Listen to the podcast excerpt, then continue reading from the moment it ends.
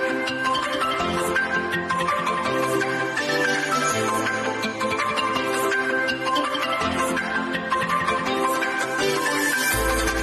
各位观众，大家好。本公司近日发现不肖人士擅自盗用本人范仲式照片，并伪造本人身份于赖上创立群益股票外汇期货群组，散布不实投资建议。本公司特此郑重澄清，本人及其他群益早安的讲师，并未经营任何赖群组或社群媒体，请投资人认明以下四个官方社群平台，切勿相信来源不明之消息。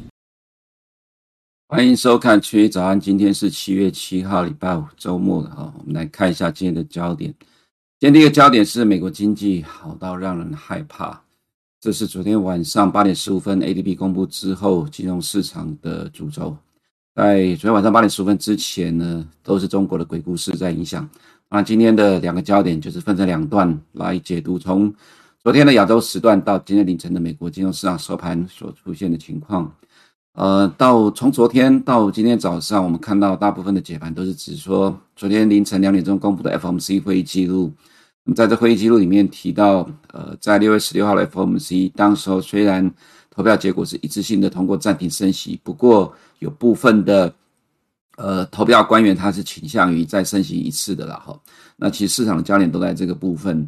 呃，可是呢，呃，市场也忽略掉了，其实这里面还有提到说，其实大部分的呃官员也认为说暂停升息一次是合适的。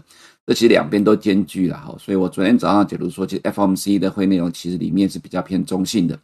那么如果呃欧美金融市场包括亚洲呃要因为 Fed 的鹰派耍鹰放鹰的话而下跌，那么这在六月十六号 FOMC 就应该要跌了，因为当时候的 Powell 说二零二五才有可能会降息，二零二五美国通膨才要降两个 percent，我们今年可能还有至少一次以上的升息。其实当时候。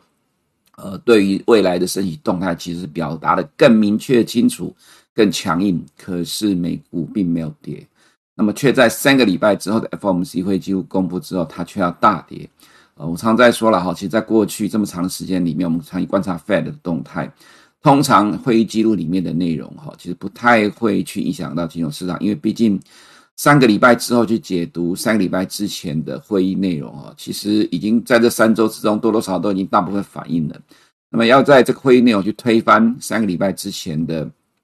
传达的讯息哦，我个人觉得这个几率是不太高的。同样的，其实昨天的 FOMC 的这个记者呃会议内容就如我刚才所解读的，可是呢，它却成为了主流媒体解读呃欧美包括台湾重挫的原因。我个人不要说啼笑皆非啦，我觉得呃应该是搞错了焦点，因为真正的关键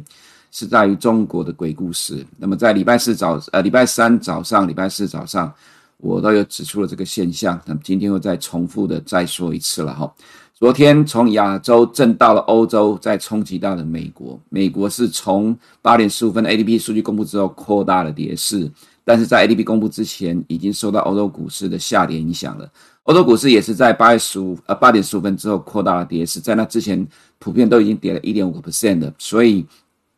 你不要眼里面只有美国，基本上我们是看全球金融市场，亚洲、欧洲、美国一起看，你才会关呃感受到真正的关键是什么哈。我们先看第一个焦点，美国经济好到让人害怕，在昨天晚上一连串的经济数据证明美国经济持续火烫，引爆市场预期的改变，美国金融市场巨震。那么这里呢，呃，当然就是被打脸了。昨天早上或者过去两天，我才提到说，七月六号晚上一连串的经济数据，只要符合市场预期，对于呃这个市场来讲都是正面的。这是在这两天我所强调的一个重点。但是对不起，这个不是只有符合市场预期，而是远高于市场预期。美国的就业状况实在是好到爆了哈。比预期的人数多出了一倍以上，所以这代表的是非呃美国的就业市场非常的火热。那么这一连串的经济数据，再加上昨天晚上十点钟公布的 ISM 服务业指数反弹就罢了，它居然是四个月来一个月反弹的幅度，大概差不多是四个月来的呃最大的一个单月的反弹幅度。从低档呃反大幅度的反弹，在高利率从去年十二月呃到了五个 percent 之后，一直维持到现在。美国的服务业呃竟然是强势的反弹，而不是继续的跌到五十呃五十个这个荣枯线以下，你就可以看得到美国经济真的是非常的强韧了哈。所以我才会说，这个我们是呃在过去几年是被打脸的，不是只有符合预期，而是远高于市场预期，也是因为一连串的美国的经济数据证明了美国经济今年甚至可能不会 landing 了哈。那既然是 no landing，股市应该涨啊。可是呢，它其实它引发了一个问题。这个问题呢，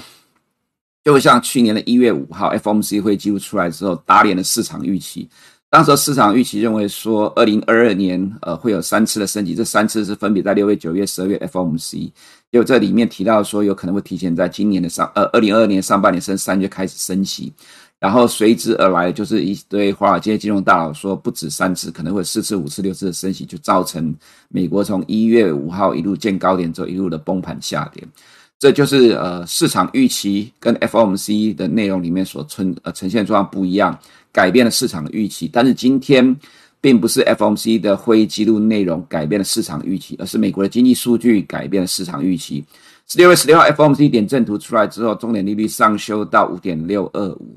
但是呢，你可以看到 CME，还有就是说，呃，货币市场预估的市场认为不会到五点六二五，只会到五点三七五，就是五点二五到五点五之间。市场其实是不甩 FOMC 的点阵图的。那么今天啊，昨天晚上这个经济数据改变这样的一个市场预期，它使得 FOMC 的点阵图终点利率五点五点五到五点七五之间，也就是五点六五，这个是会发生的几率很高。所以改变了市场预期，它势必会出现因为不符合预期的情况而进行的筹码面的调整，就是今天凌晨的美股了哈。不过从收盘的角度来讲，其实还好，没有很糟糕。但是这样子因为不符合市场的预期而进入筹码面的修正是必然的结果。呃，它时间会有多久了哈？至少我个人觉得说。在下个礼拜三的 CPI 公布之前，它都会在调呃修正这个不如预期的情况。那么下个礼拜的 CPI 如果符合市场预期的话，那么它就有机会呈现出来是一个面貌。这个面貌会对于美国股市比较有利。也就是说，美国经济实在是好到爆，但是通膨却能够持续的下滑，这绝对会是皆大欢喜的结果。在下个礼拜三之前，呃，原则上会先修正呃这个预期改变的情况。那么如果下礼拜三数据是好的话，那呃，对美股来讲，就是短期的修正调整而已哈，这个是第一个部分。那答案是废的，这里就不再说了啦哈，这不是重点，重点在于第一点，呃，美国的经济实在是太好了，所以市场预期被改呃被改变了，未来升息的动态被改变了。我们看一下昨天晚上数据，ADP 六月预期是二十二点五万人，实际是四十九点七万人，前期二十六点七万人，火热的劳动市场，美国经济何时才会衰退？Fed 内部自己都看第四季可能会衰退，但是现在这个情况，第四季会不会衰退，其实很难说了，因为距离时间还有一季的时间。但是如果到了六月，美国的就业成长还就业人数还在增加的话，你要真正看到衰退，至少要看到就业人数开始趋缓了。但是现在并没有趋缓的情况，所以今年美国经济是否真的一定会衰退第四季了？哈，这个其实真的是不一定的哈。在我们看到首次申请申请失业救济人数哈，也只有二十四点八万人，较前期二十三点六万人稍微上升。布伦伯一直说，呃，这个其实是低估了。那他也提到说，这次的数据应该会到二十六万人之上。他从第一季就一直在讲到了说，美国历史经验，从宣布裁员到真正呃生效要落后两个月，从四五月你就会看到美国失业人数大幅的上升。现在已经七月了，你仍然看不到美国的失业人数大幅度的上升。也就代表着美国人转换工作是非常的顺利的哈，所以这呈现出来就是美国的就业市场实在是太狂了。当然，另外一个数据的从需求端的角度来看，就职缺的确是下滑低于市场预期，或者代表是需求端的降温而已。而且这样算下来，每个人还有一点六个工作机会。就像泡常说的，我们需要在需求端看到降温，但是在供给端的部分，现在几乎完全没有受到影响。也就是说，每个人都还有这么多的职缺情况之下，转换工作容易，所以呈现出来的就是在失业的数据目前还是非常的亮眼，并没有急速的恶化。所以我们要呈这呃，昨天晚上经济数据呈现出来是美国的呃这个经济是呃这个实际的经济状况非常的火热了哈。这个情况呢没有意外，你可以看到未来美国零售销售也会维持在高档。那么美国消费能力不会受到影响，自然美国经济呃就很难再看到衰退的情况了哈。另外就是我们刚刚前面所提到，美国 ISM 服务业指数跟新订单哈，从前期的五十点三大幅度的反弹到了五十三点九，原本呢哈市场认为说稍微的反弹一点点而已，就没想到是大幅度的反反弹。那么在利率维持在五个 percent 以上的高档一段时间之后，美国经济既然没有明显的趋缓的情况，仍然还维持在五十之上，而且还反弹，因为这个是月的变动，这代表到了六月这个时间呢，比五月呢大幅度的改善。美国经济真的非常的强，所以这个数据出来之后，在呃今天凌晨的美国金融市场产生了呃更大的变化。呃，在股市的部分呢，就扩大了跌幅了哈。那么在指率的部分，有一度的扩大了涨幅。所以从今呃今昨天晚上数据就已经呃出现了这样的情况了。那么今天晚上的非农就业两个数据，呃，失业率原则上虽然说是呃二十几万、二十二万人左右了，只要符合市场预期，它都是正面的。但是呢，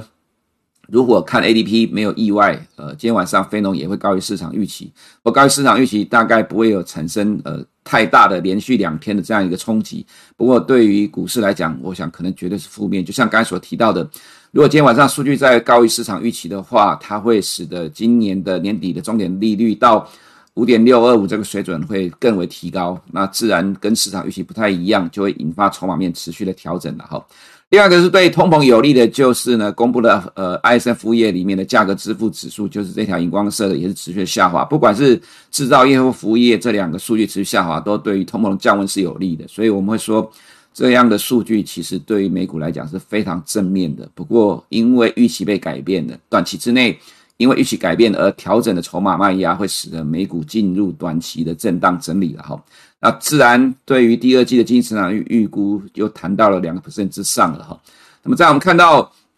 O S 的动向，其实在目前这个地方哈没有什么太大的改变。那么呃有改变是在二零二四年年底的。呃，这个降息预期有持续的减缓的情况，这无可厚非了哈。不过我们个人认为，如果照这个情况来讲，呃，今年年底在 OS 这个部分，呃，对于呃年底的终点利率预估，应该还会再持续的被上修调整。那么从货币市场角度来讲，这里就已经接近了，就是呃五点六二五，呃五点呃对五点五零到五点七五之间，就是五点六二五啊。那么这个是呃用 CME 的 model 之外，加上 Bloomberg 的 OIS。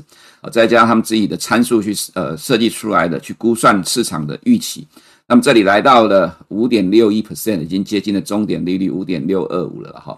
所以你也可以看到英国的呃这个终点利率来到了六点五个 percent 的，所以英国的殖率大涨，这就是市场预期的改变。那么从这里可以看到的就是明显的对重点利率的推升，使得今天的或者是接下来几天金融市场会持续的出现震荡，反映调整呃市场预期的改变。那么从西门一的部呃西门一的部分来讲，只有看到七月升息几率上升，后面没有什么太大变动哦，维持在五点五到呃维持在五点五还是主流的预期。不过呃，即使是你可以看到十一月了，五点五到五点七五是比较最高，但也没有超过五十 percent 啊，所以这还不是主流的部分。如果说从刚刚的布呃 Bloomberg 的货币市场模型来看的话，就是已经来到了五点五到五点七五之间了哈。我们来看金融市场的动态，你可以看十年公债殖利率在昨天晚上 ADP 公布之后，十年呃殖殖利率快速的窜出上升，在 ISM 公布之后扩大了涨幅，这是十年公债殖利率走势。可是到收盘为什么没有收到最高附近呢？等下我们再说哈。美元的情况一样，ADP 公布之后，从原本的下跌拉到呃接近平盘附近，在 ISM 服务业指数之后呢，继续的扩大盘中的涨幅，但是到收盘却下跌了哈，小跌收盘。呃，这原则上来讲，我个人觉得多多少少跟美债殖利率的空间有限有关哈。在我们看到的是进入第二个焦点的部分，中国鬼故事冲击到欧洲，进而冲击到美国金融市场。在礼拜五的时候，我们就有秀了这张图，当时我提到说，在九点半，中国财经服务业 PMI 低于市场的预期。你可以看到橘色这一条线是香港恒生指数的期货的开盘直接开低，一路杀下来。它造成纳斯达克的期货，还有呃道琼的期货，还有 DAX 期货，在亚洲时段，在港股开盘之后呢，急速的杀低下跌，但跌幅度最大还是港股。当天礼拜三早上呢，传出来说，《华尔街日报》说美国将禁止云端业者提供 AI 训练给中国企业，这也是利空啦。不最主要是反映中国财新服务业这个数据，使得礼拜三的呃港股冲击的金融市场，只是影响力还没那么大。那么来到了。昨天七月六号，你可以看到，在昨天十点半，一样橘色的这一条是香港恒生指数，十点半开始急速的扩大跌幅，一路往下杀。在亚洲时段的纳斯达期货、DAX 期货、道琼期货也跟着跌下来，但幅度没有港股来那么大。其实整个大架构上来讲，它很明显的就是连续两天有香港股市把欧美市场带下来，状况就很清楚，这么简单，就是中国鬼故事。那么第二段的杀盘就是在昨天晚上八点十五分的 ADP 数据公布之后啊，你可以看到港股扩大了跌幅，欧美股市也扩大跌幅。欧股本来从跌一个一点五个 percent 到收盘，法国跌了三个 percent，德国跌了二点五个 percent。那么美股到盘中本来都跌超过一个 percent，到一点一到一点五之间，到收盘跌幅有缩小。所以礼拜三、礼拜四的重挫，其实它的源头是中国鬼故事所造成的。那什么样的中国鬼故事呢？呃，财经服务业 PMI 低于预期啊。其实这个状况大概引发了一个逻辑出现了，就是今年的下半年中国经济大概没搞头，可能会一路的下滑。那你不是说呃，可能因为这种状况，中国官方会推出大规模的刺激政策吗？中国官方一直强调不会大水漫灌的哈，所以我们来看一下接下来的动态。你可以看到昨呃礼拜五呃礼拜三的 A 五十在财新服务业公布之后急速的下跌，这是期货。礼拜四的呃 A 五十期货在十点半港股急跌拖累 A 五十。另外一个是在昨天亚洲时段呢，高盛发布了报告，调降十二家中资银行股的评等。今天早上中国的证券时报，这是官方的报纸，抨击高盛的逻辑了哈，官方出来反击了。那么再来就是高盛在礼拜三的时候也发了一个报告，说中国本地高盛的客户呢不预期。七月份的政治局会议会推出重大政策、宽松措施或结构性的改革措施。等下在中国市场稍微做也说也说一下啦。昨天港股重挫，恒生指数跟 H 股指数都跌了超过三个 percent，造成整个亚洲市场大震荡。我们看一下美中利差跟人民币的走势。美中利差是人民币的领先指标。如果期待未来中国会持续的降息的话，那么未来呃这个利差只会持续的扩大。蓝色的是美中十年公债殖利率的利差。粉色的这一条是人民币的走势，你这样看就可以知道了哈。如果照这种情况来讲，未来美中的利差会持续的扩大，这很有可能会持续对人民币产生更大的压力。那人民币一跌下去呢，就很可能对于港股、A 股继续产生压力，又会对于呃今年第一季非常火爆的法国创历史新高的股市呢产生压力。我们来看一下，这是人民币的动态了哈。中国鬼故事是什么？我就直接告诉你我的感觉了，这里有点像二零一五年八月人民币汇改之后所引发的金融呃新兴市场的骚动。那么这个状况在这里，二零一一五年的八月人民币汇改之后，人民币一路快速的贬值，现在人民币早就已经跌破当时候的位置了。不过这里去年十月是历史的低点了哈，但最近这个状况。如果你在对照美中利差的话，我个人觉得其实外资应该也有留意到这个状况了哈，所以看昨天的恒生指数是重挫了哈，这里已经要跌破了去年底以来的上升趋势线，H 股指数也是一样。那么我们看到亚洲市场，你 K 二五昨天也重挫了一点七 percent，整个亚洲股市都受到港股的拖累，所以我昨天在提到说，其实是港股带动呃整个亚洲市场的下跌，其实有些人其实他觉得意外，不过实际上就是这样的情况。Kospi 呢跌了零点八八 percent。澳币跌零点四十 percent，看澳币是因为每次中国只要有状况，人民币其实澳币首当其冲，因为澳洲跟中国的贸易关系密切，所以澳洲昨天也重挫了一点二十 percent。你看到的都是中国因素、中国鬼故事所造成的结果。再来是 Stock 五十，今天凌晨收盘涨了，呃，跌了二点九三 percent。欧股受中国经济趋势的影响很大，这跌幅是远超过美股三大指数的跌幅了哈。我们看一下 LV。重挫了三点七二 percent，第一季创新高是来自于中国客户的贡献。这个预期这个样走势就是告诉你市场对于中国今年下半年的经济不期待的啦。所以我会为什么第二个焦点说中国鬼故事从亚洲震回美国，原因就在这里。你可以看到市场在反映的内涵是什么？AMS 重挫了将近五个 percent，都在反映同样的逻辑。所以在外资卖超亚洲了哈，其实只有台湾卖最多，卖了四百一十二亿，这是含 OTC。你看到韩国跌了零点八个 percent，可是外资只有卖了两亿一美一美金，大概是六十五亿台币。昨天外资在亚洲卖最多的竟然是台湾，很有意思哈。那当然沪深股通你看不到啦，不过因为沪深股通里面那个是北水的资金，所以我个人觉得其实没有意外啊，因为这里并没有香港的数据，我没有意外，应该香港才是最大，台湾是第二啊哈。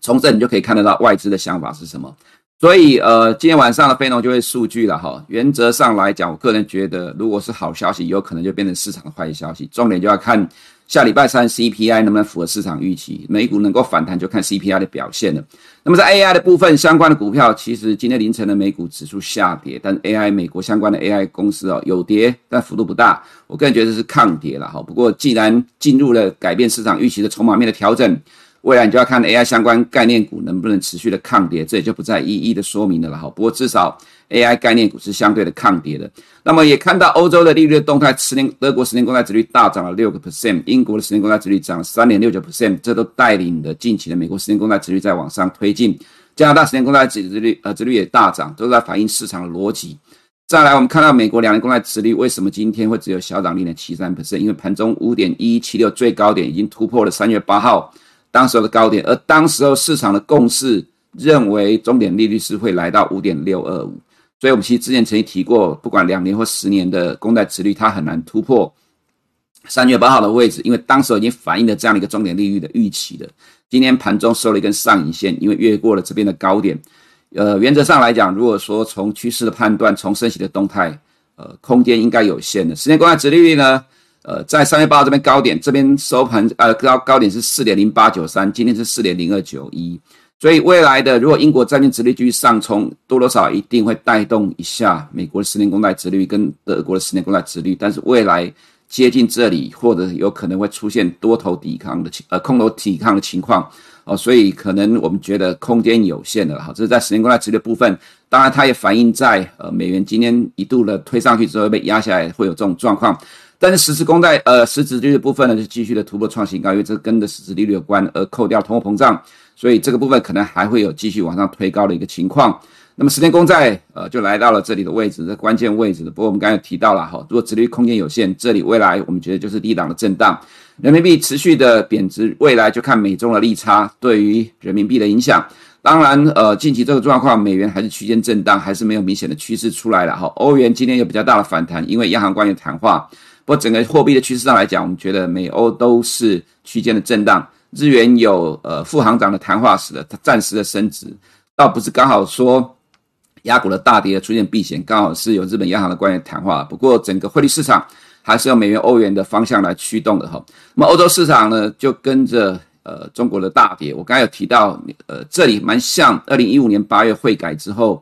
呃认为中国经济疲弱会冲击到全球经济，尤其是跟中国经济有经贸关系密切相关的。欧洲股市跌的幅度最重，当然亚洲股市也受到影响。今天的市场，呃，这两天的市场逻辑大致上是趋向这样的方向来做解读，所以才会有呈现出来这样的结果。那但是呢，你可以去回想一下，其实，在当年度二零一五到二零一六年，其实美国是相对抗跌的。我会认为这会是今年下半年或者第三季吧，不要讲那么久，第三季或者甚至可能这一个月，你可能会看到的现象啊，美股可能会相对抗跌，可是。亚洲市场跟欧洲就会明显受到中国的影响，CAC 重挫了三点一三 percent，德国跌了二点五七 percent，都在反映刚刚所提到的逻辑哈。所以在美国的部分，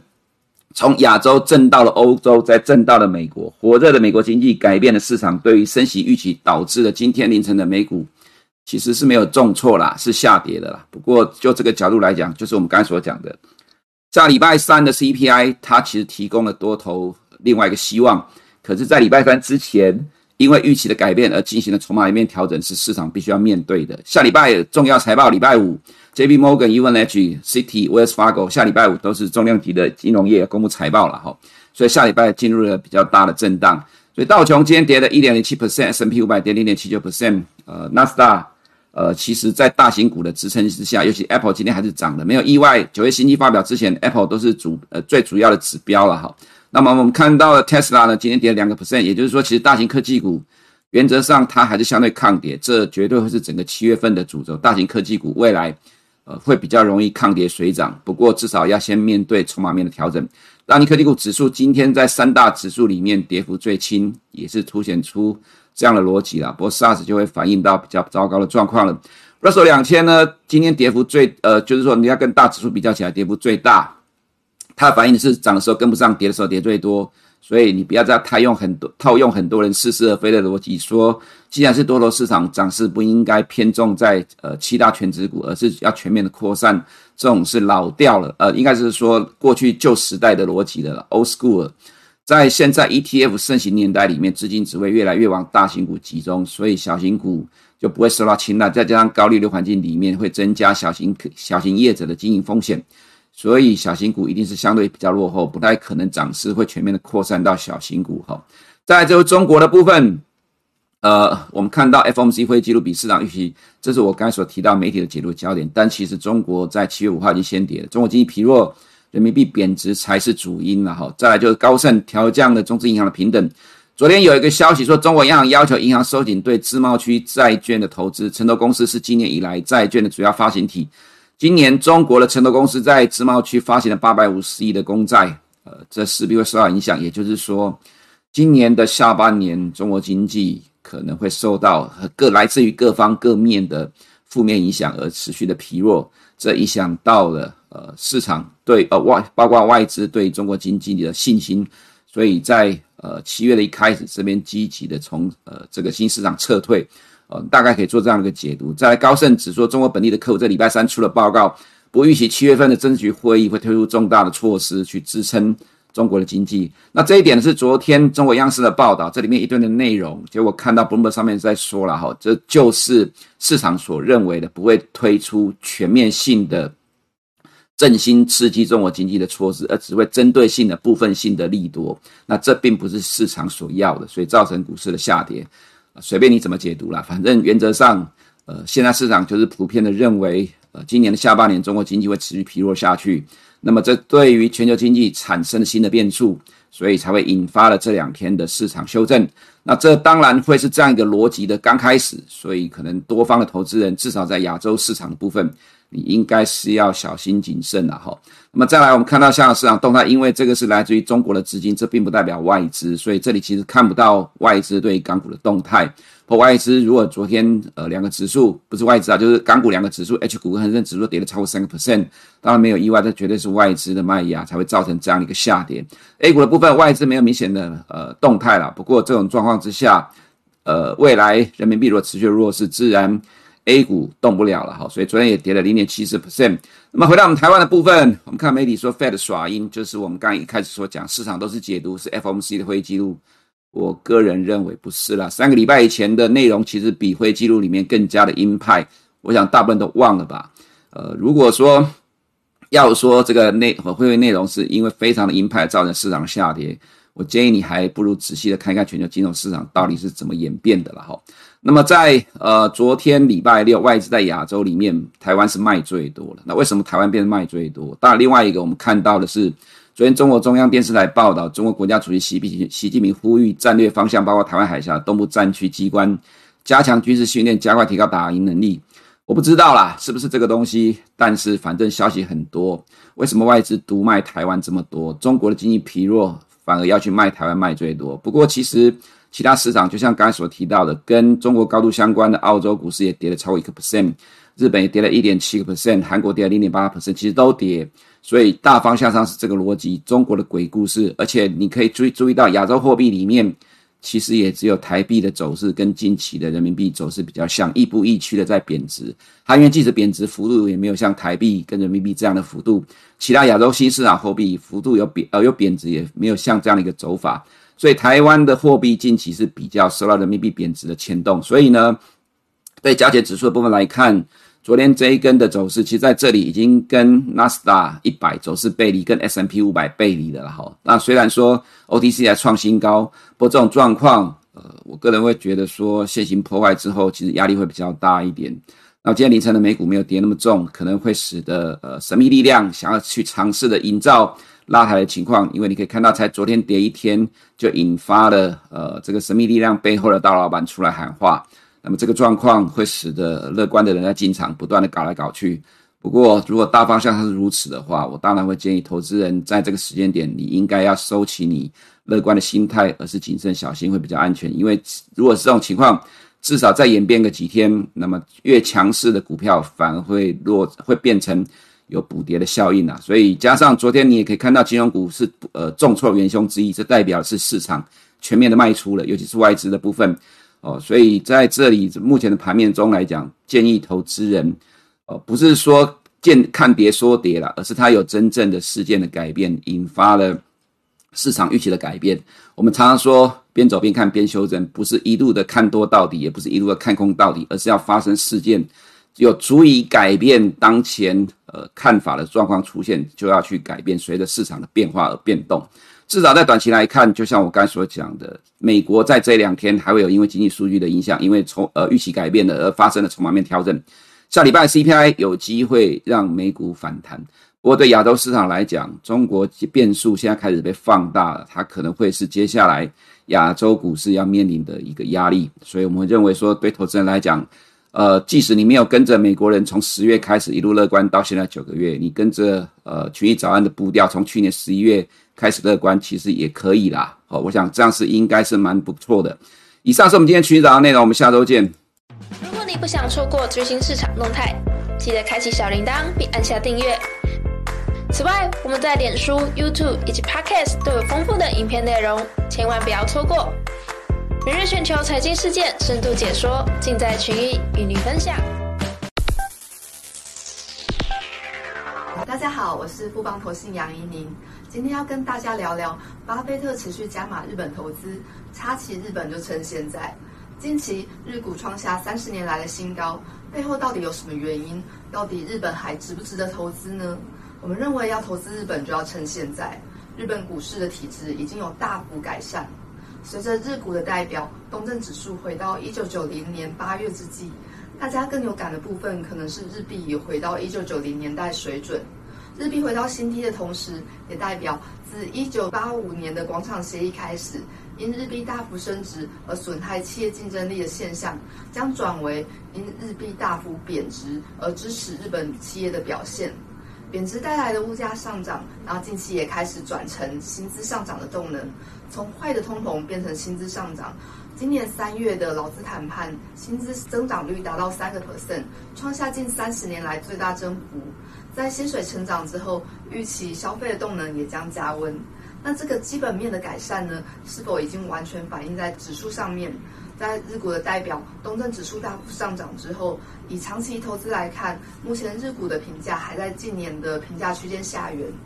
日本在泡沫经济时期呢，呃，东证指数的本益比有到六十五倍以上，当时候的水位在呃一千五到两千八之间。那对比目前东证在两千一，预估本益比只有十四倍，这个差异非常的大，显见近期呢都还在一个评价的低档。那如果跟近年的评价区间相比，那今年评价较高的时期，像是二零二零年的十六倍，或是二零一七年的十八倍，相比之下，目前十四倍其实还在偏低的水位。我们看好日股在体质改变之后，将有较长的波段涨幅，建议投资人可以选择适合的商品切入。那投资日股呢，不得不注意日元。从新冠疫情低点以来，没有避险的东证指数呢，相较于有避险的东证指数，涨幅整整少了四十 percent。那主要是因为日股的强势来自于日币贬值，这个基本面上的分歧，使得投资日股必须要做汇率避险。股神巴菲特投资日股其实也有做汇率避险哦，用八日元债去买日股，避开日元贬值的风险。总结下今天的报告，随着日股的体质大幅改善，目前呃日股以长线观点来看仍相对便宜，且这个被市场忽视已久，资金回补的趋势呢是很值得期待的。建议大家纳入长期投资的观察名单，以定期定额或是择机布局的方式切入日本股市。以上是近期的市场看法，谢谢大家。投资一定有风险，基金投资有赚有赔，申购前应详阅公开说明书。